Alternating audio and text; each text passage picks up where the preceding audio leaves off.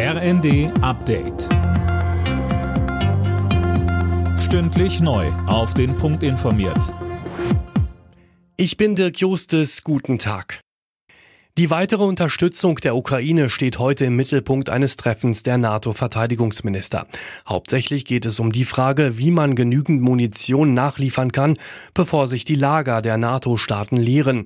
Verteidigungsminister Pistorius sagte zu Beginn des Treffens. Ich bin gespannt auf die Gespräche und bin zuversichtlich, dass wir einiges auf die Reihe kriegen, sowohl für die Ukraine als auch für unser Thema der Deterrence und Defense für die nächsten Jahre der NATO, denn das darf bei all dem nicht ins Hintertreffen geraten. Wir haben eine Verantwortung angesichts der neuen Lage, beides miteinander in Einklang zu bringen.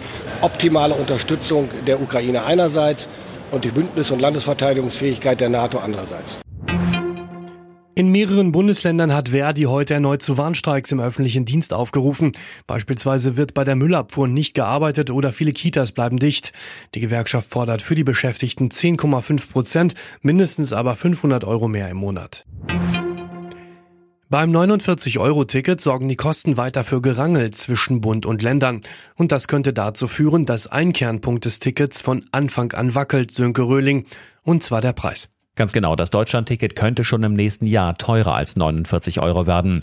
Diese Möglichkeit wollen die Bundesländer zumindest in den entsprechenden Gesetzentwurf einbauen, wie das Handelsblatt schreibt. Demnach sollen Bund und Länder den Preis für das Ticket jährlich abstimmen und festschreiben können.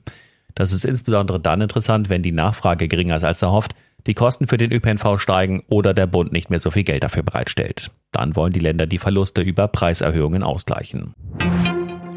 In der Fußball Champions League ist der FC Bayern München am Abend im Achtelfinal-Hinspiel gefordert.